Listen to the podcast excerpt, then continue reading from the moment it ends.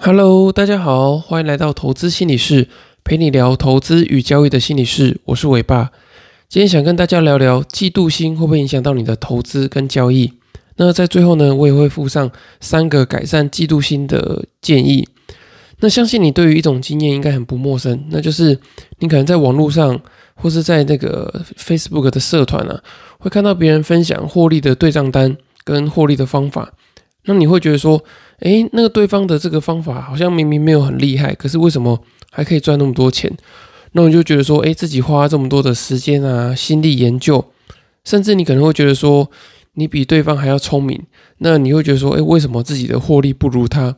你可能内心就会有一种，呃，有点愤怒、有点不屑，甚至有点嫉妒的感觉。那为什么你会这个样子呢？因为我觉得嫉妒啊，是一种很容易让人家。呃，去跟别人、投资人跟交易者，呃，比产生比较的一个心理的感受，那这也会让你陷入一个比较无谓的，呃，绩效的比较啊，或是能力的比较之中。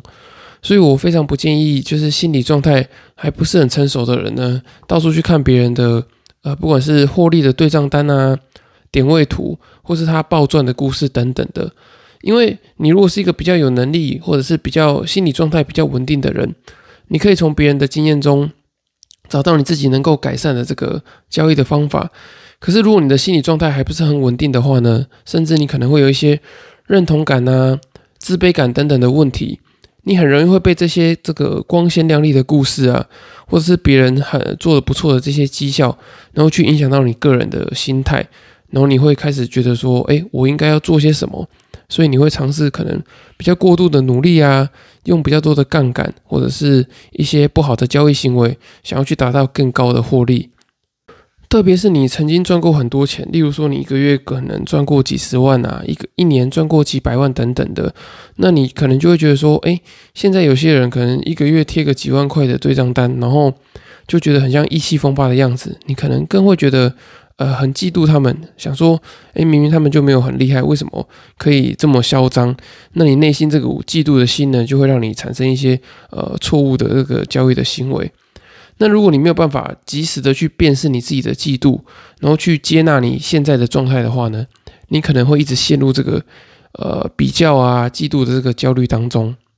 那如果你想要摆脱这样的嫉妒感的话呢，我觉得最终还是要回到。哎，你是否能够认同自己，或者是及时的觉察你每一个当下的心理状态？你是不是去过度的去嫉妒别人呢？然后你的心理的这个素质是不是不够的成熟等等的？那你在经历非常多的低潮的时候，你能不能够保持着呃足够的自信心，然后不要一直去受到别人的绩效的干扰，然后让你的投资决策跟交易的行为能够持续的稳定？那我觉得这些在心理状态跟心理素质方面都是非常重要的，所以我接下来想提供大家三个建议，可以去改善这个嫉妒心。那第一个建议呢，就是你要去辨识你这个嫉妒感的这个心理成因是什么，然后并且去处理它。那我常觉得常见的呃心理成因会有三个，第一个是自我认同感不足，甚至是你可能有一些自卑感的状况。你可能从小啊，对自己可能就比较没有信心。像我觉得我自己也是属于这种类型的人，所以有时候我在看到别人呃表现有些表现不错的时候，我可能内心就会有一些呃小小的嫉妒感，就觉得说，诶，为什么他可以这个样子，可是我却不行？所以当你自己如果有这种自我认同感啊，然后或是自卑感的感受的时候，你要就要去处理它。不然你如果没有好好的去处理它的话呢，你可能在看到别人的啊好的投资绩效。可能是你身旁周遭亲朋好友的投资绩效的时候，你就会觉得，哎，是不是有一种呃自己做的很差的这种感觉，然后就衍生出很多的嫉妒感。那第二个心理成因呢，是我觉得你可能想要透过社会比较的方式来确认自我的价值。呃，心理学家费斯汀格他有提出一个社会比较的理论，就是在个体缺乏客观环境的情况之下呢，他会利用跟别人做比较来进行做自我的评价。所以你会有这个嫉妒心呢，其实是很正常的，因为你想要透过跟别人比较来确定说，诶，自己可能在这个团体或是在这个社会中的自我价值是什么。那可是其实我觉得这个呢，还是回到呃第一点的这个自我认同感的部分。你如果是一个对自己自信心很高的人呢，其实你是比较不需要靠着这个社会比较的方式来确认自我的价值。那所以我觉得这个部分呢，你要去好好评估一下。你是不是有时候嫉妒心呃在起来的时候呢？其实你并不是嫉妒别人的成就，而是你你是想要找到呃自我价值的这个参考点。那这个部分呢，我觉得你可以透过提升个人自信心的部分来做改善。那第三个呢，就是这个心理成因的部分，我觉得可能是你对于关系会有一个不安全感，你可能在家庭关系啊，或者亲密关系的不安全感很高，所以你就很容易去嫉妒别人。因为你害怕，可能周遭的人表现好的话呢，会影响到你这个比较脆弱的这个家庭关系啊，或者是亲密关系。例如说，你的兄弟姐妹如果表现比较好的话，你可能就会担心说，哎，你跟父母亲的关系可能会不会因此有一些改变？会不会父母亲就比较不喜欢你了？然后就觉得说，哎，某你的兄弟姐妹表现都比较好。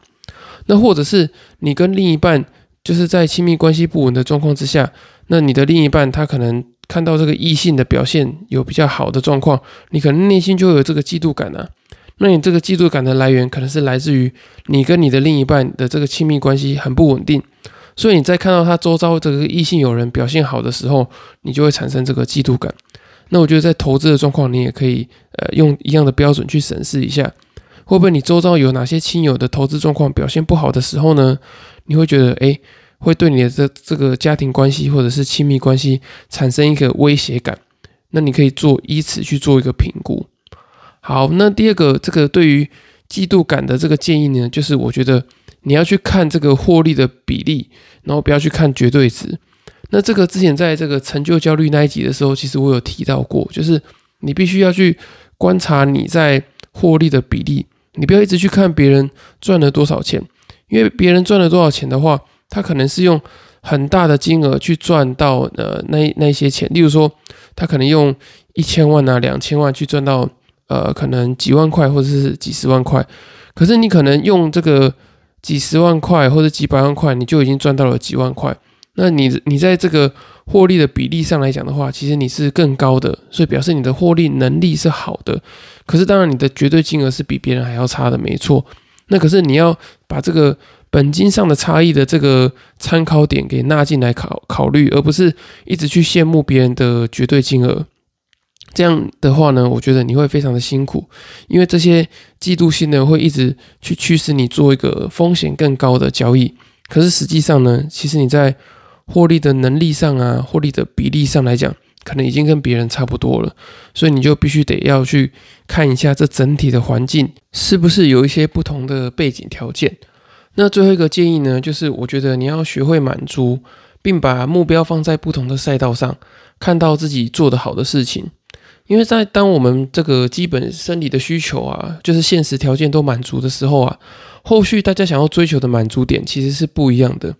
有些人想要追求的是赚很多的钱，可是他可能花很多的时间，甚至牺牲家庭啊、个人娱乐的时间，专注在交易跟创业上。所以我觉得他能够自然赚比较多的钱，那是正常的。但你未必想要追求的是这样的生活，然后自然很难像对方一样赚那么多的钱。但不见得是你能力有明显的差异或者明显的不足，而是你选择的人生赛道是跟别人不同的。那既然你已经选择了不同的人生赛道，何必要呃去坚持的去比较说，呃他跑得比较快，或者你跑得比较快呢？所以你要学习对于现况产生满足感。你要去时时去盘点自己的呃现实的条件啊，或者是心理的状况，是不是已经不错了？然后你已经完成了什么事情，或是做了什么你值得骄傲的事情，或是决策？你不要只把眼光放在你还没完成，或者是比别人差的地方。好，以上三个就是我觉得蛮实用去调整这个投资的嫉妒心态的这个方式。那我觉得嫉妒心是投资过程中一个常常会出现，可是我们却很少呃去发现啊自觉的一个呃心态。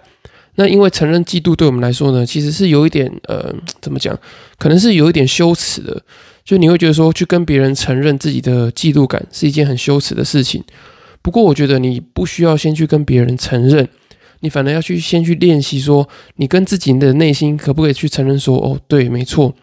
我现在在嫉妒某些人。或者是某些人的这个感受会让我觉得说，呃，内心是很不舒服的，然后我会嫉妒别人的表现比我好。那当你承认之后呢，你才可以去做到上面三个改善的建议。那最后我想提醒大家，一定要有意识的去觉察自己的投资嫉妒心，才不会因为太想要去赢别人、去追上别人，而产生许多失控的决策或者是交易的行为。那最后呢，如果你听完之后，想要透过线上交易心理咨询的方式来了解你自己可能在交易过程中是不是有一些嫉妒心啊，或者是心理状态呃不太成熟或者不太稳定的状况，那也想知道自己的心理状态跟交易策略有什么样的关联性的话呢？也很欢迎你透过资讯栏的表单填写资料报名，我可以帮你找到你投资跟交易的这个心理优势。那如果你有任何的问题的话呢，也可以到下方资讯栏的粉丝专业做留言私讯询我。那如果你还在评估说是不是要付费做交易心理咨询的话，也可以透过第二十四集的题目，然后整理好之后传讯息或者是寄信给我，我会帮你做一个免费的这个简易的呃交易心理的评估。那以上就是今天的内容，谢谢大家的收听。如果大家呃觉得内容还不错的话呢，请帮我到这个 Apple Podcast 给我五星的评价，我会非常的开心，因为你们支持就是我分享最大的动力。那如果有留言的问题的话，我也会在之后的节目回复你们。今天的节目就到这里喽，我们下次见，拜拜。